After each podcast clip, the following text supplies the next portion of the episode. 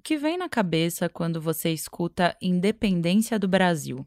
Praias lotadas, engarrafamento e muita paciência para aproveitar o feriado prolongado no litoral. Pode ser que você se lembre do hino nacional, converso sobre o brado retumbante de um povo heróico que foi ouvido às margens do rio Ipiranga, ou na própria bandeira do Brasil. Mas é muito provável que você também pense em Independência ou Morte, um quadro que o Pedro Américo pintou em 1888 e que aparece em tudo quanto é livro didático de história. O grito do Ipiranga, que fez do Brasil o Brasil, aparece como um ato heróico nessa tela que está no Salão Nobre do Museu do Ipiranga, em São Paulo.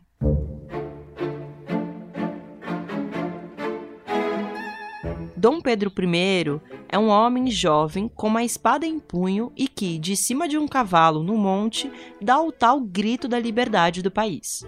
Essa pintura foi inspirada na tela de um pintor francês chamado Jean-Louis Ernest Meissonier, em Friedland, ele retratou uma vitória militar comandada pelo Napoleão Bonaparte. O Dom Pedro I foi recriado nos moldes que o antigo imperador da França era retratado. A ideia do Pedro Américo era dar uma levantada na moral do monarca português. Mas para dar essa cara de herói para o príncipe, o Pedro Américo desviou e muito do compromisso com a realidade. Dom Pedro provavelmente não estava todo paramentado com símbolos da realeza como ele aparece no quadro, e sim numas roupinhas de algodão mais simples. Afinal, o príncipe estava numa viagem bem longa e não tinha passado por nenhum evento oficial antes da proclamação da independência. É difícil que o monarca também estivesse num cavalo daquele porte. Viagens longas geralmente aconteciam em cima de um burro ou de uma mula. E esse monte que eleva Dom Pedro e os cavalos também nunca existiu. Ele estava numa planície. Não foi por acaso que o Pedro Américo deu essa turbinada na imagem do homem que declarou a independência. O Dom Pedro II resolveu financiar uma obra para retomar a memória do próprio pai como um verdadeiro herói. O monarca financiou outras obras que iam ajudar a criar uma ideia de uma nação brasileira. São dessa mesma época produções como a Confederação dos Tamoios, do Gonçalves de Magalhães. Nesse poema épico, ele narra a luta entre duas sociedades em solo brasileiro. E quem vence o conflito é a realeza. A importância da pintura do Pedro Américo e de outras obras que construíram um ideário de identidade brasileira não ficou só no momento em que Dom Pedro II tentou homenagear o pai e unir o Estado que tinha revoltas eclodindo por toda parte. A imagem da proclamação da independência foi relida também no aniversário de 150 anos da data, em 1972. Em plena ditadura militar, Dom Pedro I apareceu como um militar e também foi tema de grandes produções culturais, como o filme Independência ou Morte, estrelado pelo casal Tarcísio Meira e Glória Menezes.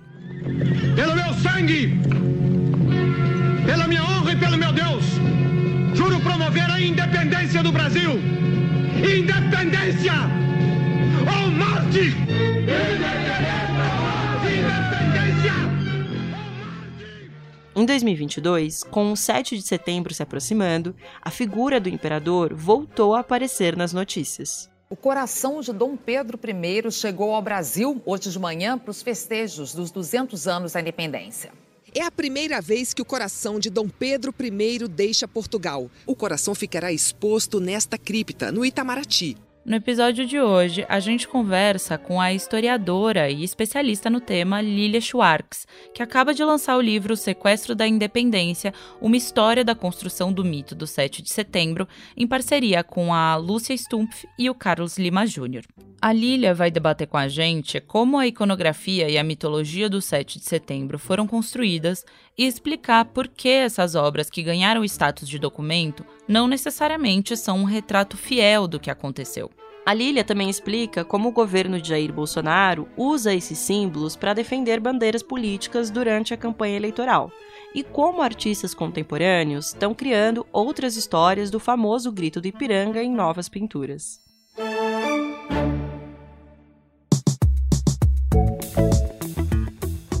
Esse é o Expresso Ilustrada, o podcast de cultura da Folha, com episódio novo toda quinta às quatro da tarde.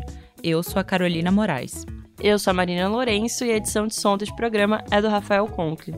A gente volta já já. Você sabia que no ano que vem o Congresso pode ter menos mulheres do que hoje? Eu sou Ângela Boldrini e apresento o Sufrágio, um podcast da Folha que discute por que no Brasil nós somos tantas eleitoras e tão poucas eleitas. Venha ouvir e conhecer comigo a história das brasileiras na política. O Sufrágio está nos principais agregadores de podcast. Até lá!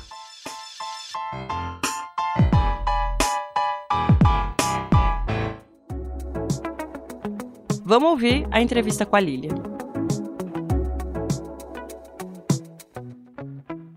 Lilia, quando a gente pensa numa imagem da proclamação da independência, é muito comum a gente visualizar o quadro Independência ou Morte que o Pedro Américo fez em 88, né? Em 1888. Qual a ideia de independência que o pintor construiu nessa obra? A tela do Pedro Américo foi, na verdade, um concurso para o Museu do Ipiranga um concurso realizado em 1885. Pedro Américo, que já era do mecenato do Dom Pedro, se inscreve e fica de 85 a 88 produzindo a tela. Ele vai várias, vem várias vezes ao Brasil, ele vai morar em Florença, faz várias incursões no Brasil para ver o terreno, para estudar os cavalos, para estudar a roupa da guarda. E, detalhe, ele publica um livro na mesma ocasião que ele inaugura a tela.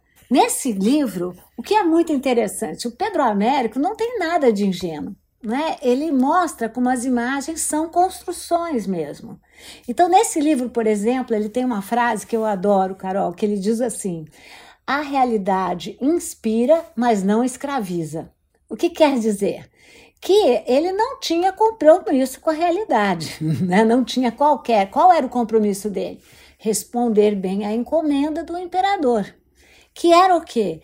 Primeiro, transformar a cena do 7 de setembro, que não era unanimidade para comemorar o 7 de setembro, na grande imagem da independência. Ele consegue. Segundo o objetivo, elevar a figura do seu pai. Pedro I, ele uh, ficou muito popular no contexto de 1822, mas vai caindo na sua popularidade. Né? Por exemplo, em 1824 ele impõe uma constituição outorgada. Durante o seu curto reinado, ele muitas vezes ele debela movimentos da sociedade civil, mas de forma violentíssima, tanto que seu apelido era o açougue dos Braganças. Então, Pedro Américo tinha uma função difícil, mudar a imagem de Pedro I, de um lado, e agradar Pedro II. Então, o que ele faz? Ele tem outra frase que eu adoro, que é: em nome da nação, eu sacrifico a geografia. então, ele sacrifica mesmo.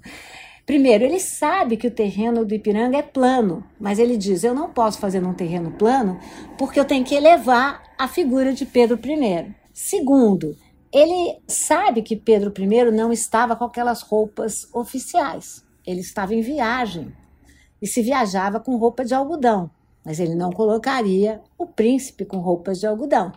Ele também sabe que não havia tantos soldados para dar a notícia né, do rompimento com Portugal, e esses soldados não estariam vestidos daquela maneira, porque foi só em 1823 que Debré, o artista uh, da corte, faz a roupa da guarda de honra.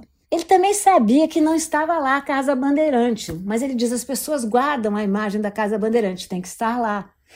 Ele também sabia que Pedro I não estava montado num cavalo, mas diz Pedro Américo: como é que eu posso colocar uma realeza num burro? e por fim, não podia faltar o riacho do Ipiranga, correto? Então ele sacrifica o ângulo, porque o riacho não poderia fazer parte daquela tela o Brasil se imagina a partir de uma tela que é imaginada, porém propositadamente imaginada. No seu livro Sequestro da Independência, vocês lembram que esse quadro foi ganhando o status de documento historiográfico, né? Ele aparece em vários materiais escolares, enfim. Por que essa tela foi alçada a esse lugar de verdade, de testemunho histórico? Bom, primeiro por conta da qualidade da tela, é inegável a tela, ela age conosco da maneira como o artista quer. O povo está todo à esquerda, na figura do carreiro, do tropeiro e do negro. né, do, do povo trabalhador negro que está descalço e que anda na contramão da independência. Mas o que é muito interessante, Carol, é que é o tropeiro que indica o olhar que nós devemos ter para a centralidade de Dom Pedro na tela. Isso é uma qualidade da tela. Também o movimento que ele faz das tropas é muito forte e ele conta quase uma história em quadrinhos, porque essa centralidade do nosso olhar vai para Dom Pedro I. É impossível deixar de ver que dois elementos da guarda tiram os dísticos de Portugal. Então ele está quase contando uma história em pedaços para nós. Então a primeira questão é a qualidade da tela, porque ninguém manipula demais uma tela de má qualidade. Por exemplo, a tela do Morro, que é da década de 40 e que não faz sucesso, porque é uma tela de má qualidade. A tela de Pedro Américo a gente tem que conceder, tem características formais incríveis. Por outro lado, a tela foi construída, né? A tela ela foi criada para fazer parte do Museu do Ipiranga, um museu que estava sendo idealizado e construído para render um, glórias à monarquia, dois, a São Paulo. Nós contamos que a tela tem uma história muito aventuresca, porque a tela chega em mau momento, em 1888, e ela fica guardada, enrolada, no porão da Faculdade de Direito de São Francisco. Mas a tela começou a ser divulgada pelos jornais em branco e preto, porque o Pedro Américo fotografa a tela em Florença e divulga a imagem. E quando a tela é inaugurada, primeiro em 1895, mas para valer em 1922, o governo do estado de São Paulo, o poderoso governo do estado de São Paulo, faz imensa propaganda em torno da tela. E a partir de então, ela vai virando um registro verídico. Por quê? Um, porque ela conta uma história, uma lenda da independência muito vitoriosa. A lenda de um príncipe valente, romântico, que vai negar até a história com seu pai para defender a soberania da nação. Segundo, porque é uma tela muito harmoniosa no sentido de que o povo nada faz. O povo apenas assiste, não toma parte. Em terceiro lugar, porque ela narra essa história monárquica, colonial, branca e de protagonismo masculino. A nossa historiografia age dessa maneira. E a nossa mentalidade é essa, né? Ou seja, nós não damos protagonismo para as mulheres, nós nos acostumamos a dar toda a centralidade para homens coloniais, imperiais e brancos. Então a tela devolve aquilo que o imaginário brasileiro vai constituindo, até que ela se transforma no documento da independência. Talvez o melhor exemplo é o filme de Carlos Coimbra, inaugurado em 1972, nos 150 anos comemorados pela ditadura militar, os 150 anos da independência do Brasil. E o Carlos Coimbra inaugura o filme Independência ou Morte, estreado pela Glória Menezes e o Tarciso Meira, o casal global daquele momento. E o que é que ele faz? Para constituir o ápice do filme, filme esse uh, cujos ingressos foram comprados pela ditadura militar, que é muito interessante, o que ele diz, o próprio diretor? Ele diz que para retratar a cena central da independência, ele não poderia usar outra imagem senão a imagem de Pedro Américo, porque senão, olha a explicação, o público ia achar a cena artificial. Ou seja, a tela, que era uma tela criada por um artista, produto da imaginação desse artista, vira mais real do que a realidade.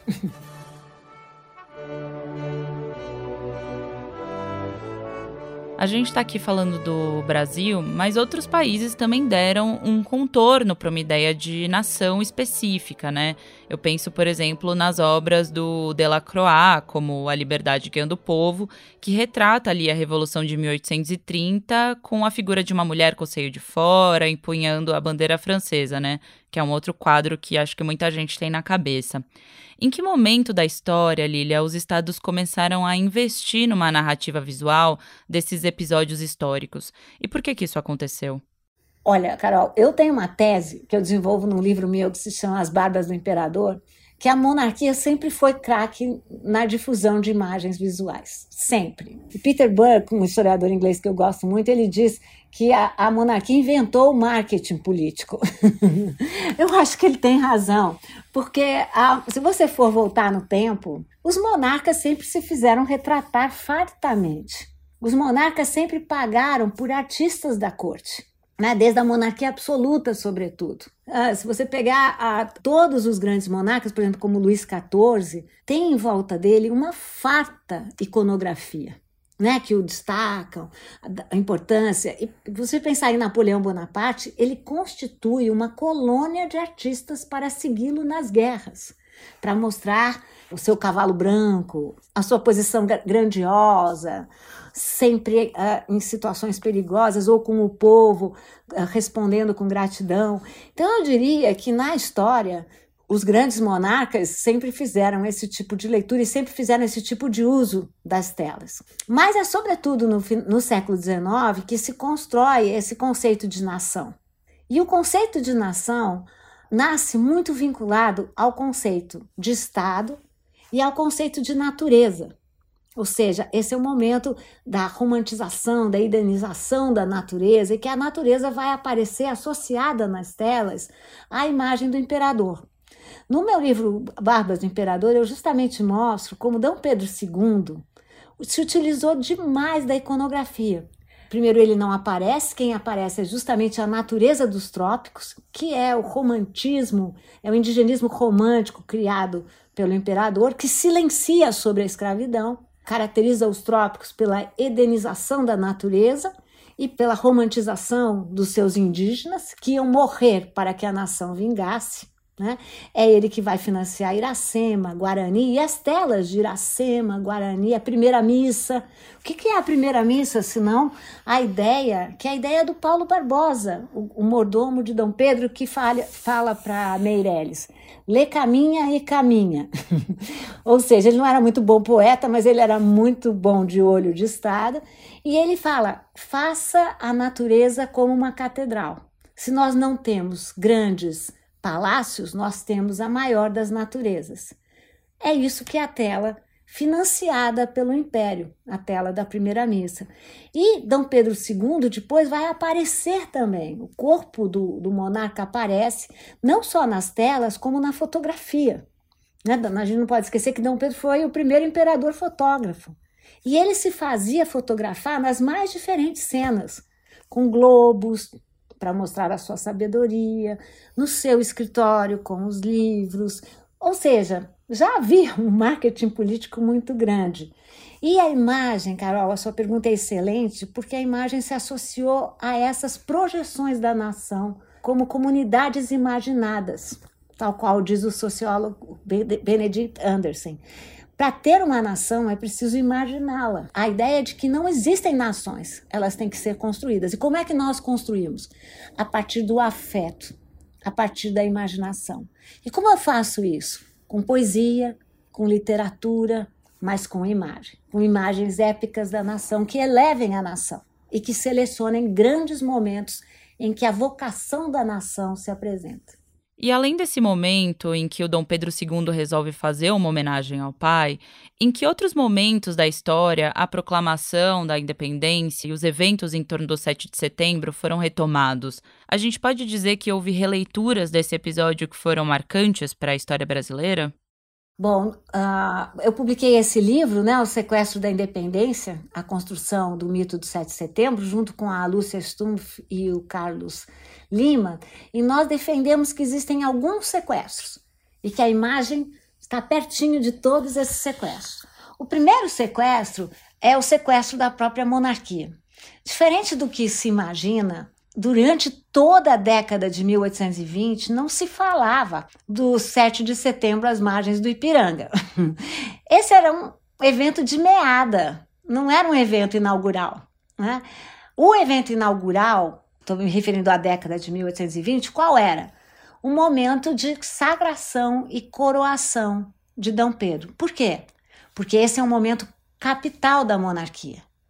Tanto que as imagens da independência não são as imagens do Ipiranga, são as imagens da chegada de Dom Pedro ao Rio de Janeiro, as imagens da sua aclamação, Debré que faz isso, né? Que é, são aquelas imagens famosas de Dom Pedro na sacada, e as imagens da coroação de Dom Pedro pelo próprio Debré. A independência, Carol, era festejada no 10 de outubro. E por que, que isso é interessante? Porque nas monarquias constitucionais, como é o caso brasileiro, a sagração é um momento de pacto da nação com o imperador. Então veja que interessante, era um momento coletivo, era um momento construído do povo, da sociedade civil com o seu monarca. Tanto que na imagem do Debré aparece Dom Pedro na sacada com um grande povo. Né? Debré era também, ele vinha da onde? Vinha da França, da, da França de Napoleão Bonaparte. Bom, essa prime o primeiro sequestro da independência se dá pela própria monarquia. Em 1828, Dom Pedro I é que fala do extraordinário evento às margens do Riacho do Ipiranga.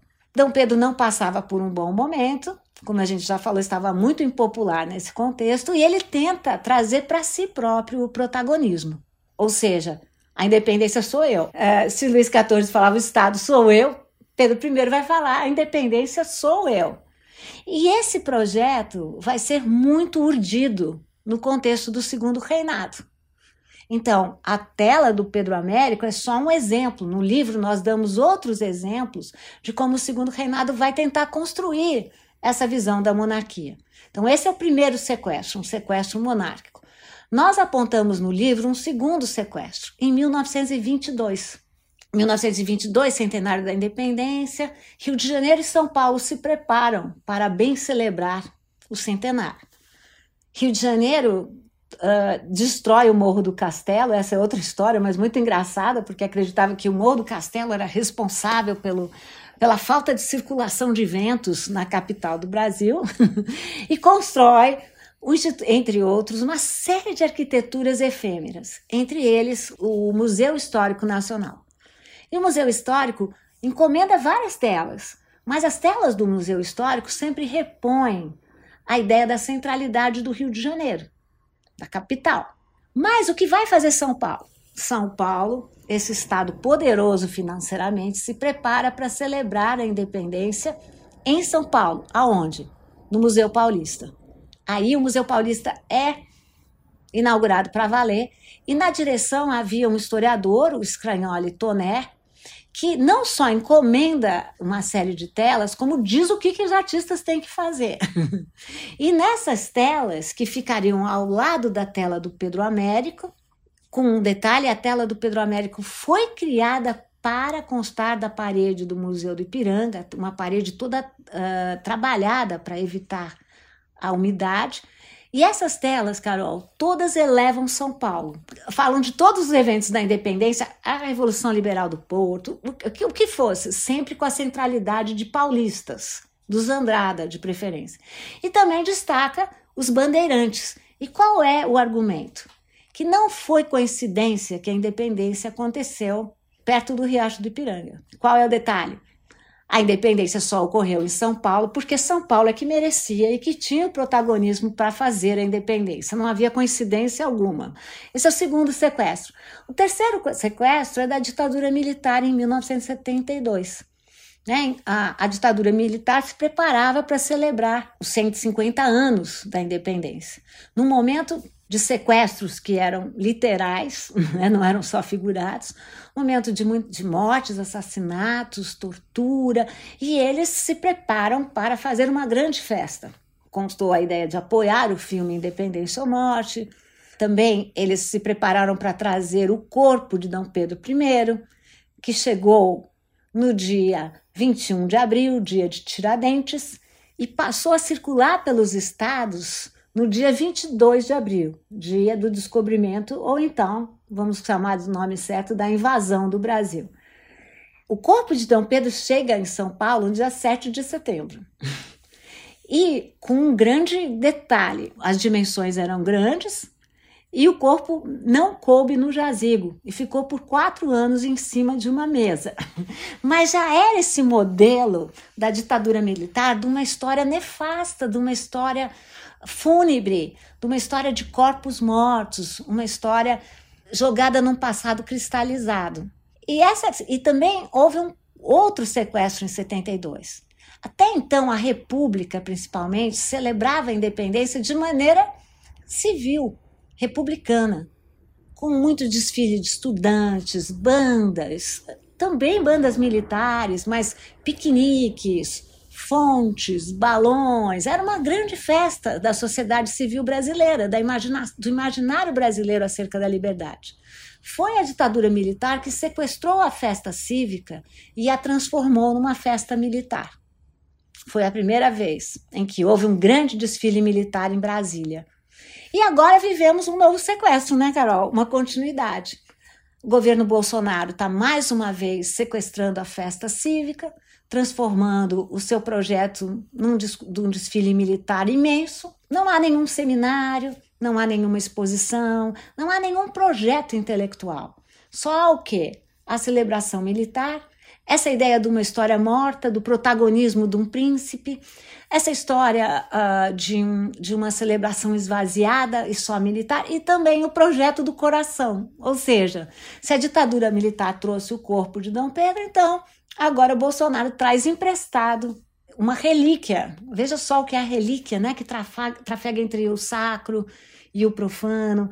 Uma relíquia que foi recebida como chefe de Estado, com banda, com avião no ar, né? Uma relíquia que vai ser agora visitada pelos estudantes de escola pública, né? como o filme do Coimbra foi visitado em 72.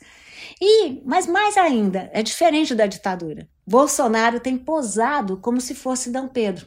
Se D. Pedro uh, rompeu com a metrópole para garantir a independência do Brasil, Bolsonaro estaria dando um golpe da legalidade, digamos assim, para garantir a nossa liberdade. Liberdade para quem? Né? Trata-se de fato de um sequestro do nosso direito de fazer dessa festa não uma efeméride vazia, mas um momento de reflexão sobre que outras independências nós podemos falar.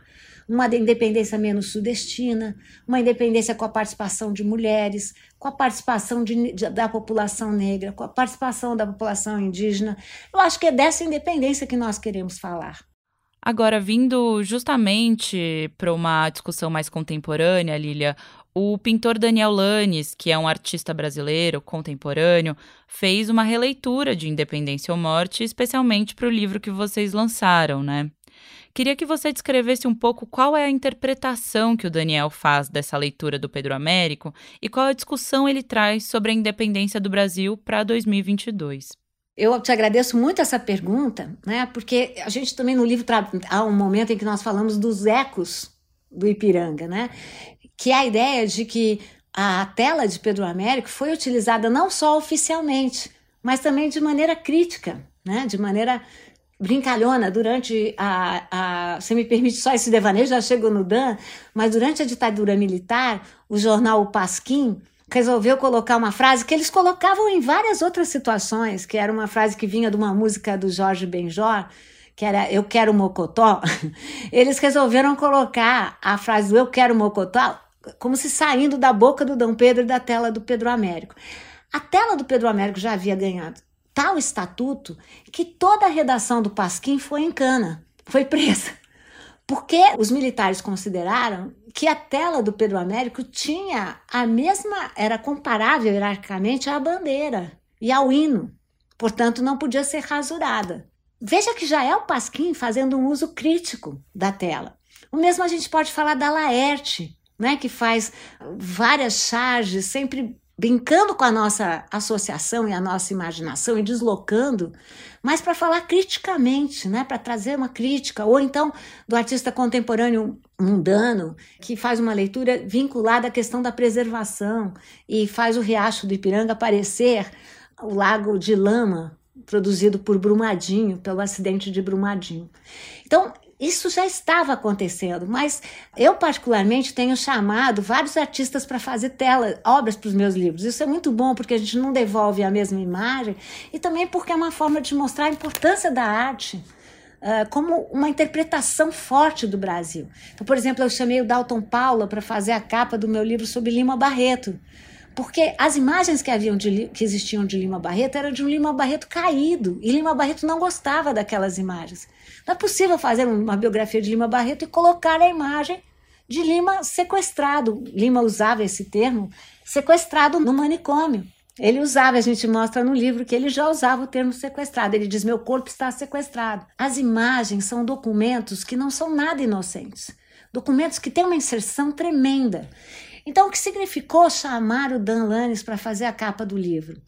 Para nós, para a Lúcia, para o Carlos e para mim, significava uma inserção, uma capa política uma releitura política do Pedro Américo. O Daniel Lanes, que é um artista da maior importância, está com uma exposição agora no Paço Imperial chamado Jaula, que faz essas releituras históricas sensacionais. Ele é um artista que tem uma qualidade pictórica impressionante, um controle, um domínio da técnica impressionante. Nós encomendamos a ele uma releitura. O que é que faz o Dan? Ele pega, coloca um exército todo desfocado, Vou falar aqui uma, uma inside information. No começo, até Dom Pedro estava desfocado, e no final ele resolveu focar Dom Pedro um pouco, mas nem ele aparecia. Tem uma imensa tempestade que vai se abater sobre a cabeça de Dom Pedro, e ele coloca no primeiro plano o quê? O trabalhador, o carreiro. Mas se o carreiro na tela de Pedro Américo só tem a função de dirigir o nosso olhar para a cena que é central, no caso da tela do Daniel Lanes, é o carreiro que é a figura central. Então ele chamou para a ideia central do livro, que é pensar numa história viva. Que que significa uma história viva? É aquela que sempre faz novas perguntas, por vezes para o mesmo documento. Mas como são novas perguntas, a gente desarranja tudo. Então, o que o Dan mostra lá, na minha opinião, né? A centralidade agora da questão do povo. Né? Quem é o povo na independência? Como nós vamos pensar na participação popular da independência? Na participação da sociedade civil na independência. Então, além de ser uma tela maravilhosa, ela é também uma tela que, de alguma maneira, resume as inquietações presentes no nosso livro, né? no sequestro da independência. Esse episódio usou áudios da Rede Globo e do Jornal da Gazeta. Mas fica por aí que a gente ainda tem as dicas da semana.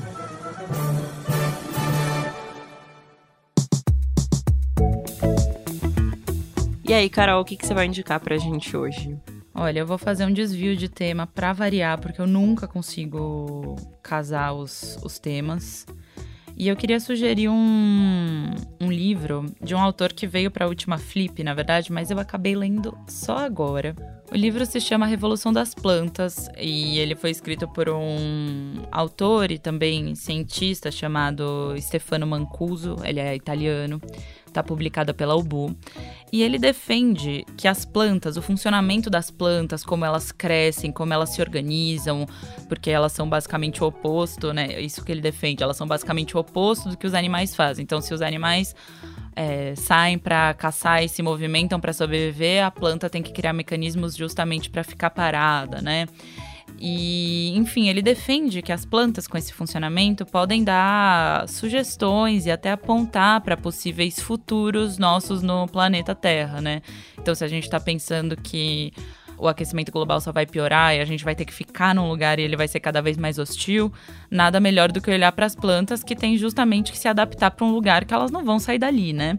É, é, um livro de divulgação científica mesmo, mas ele é muito interessante porque tem, é, ele narra experiências científicas feitas com plantas que são muito curiosas.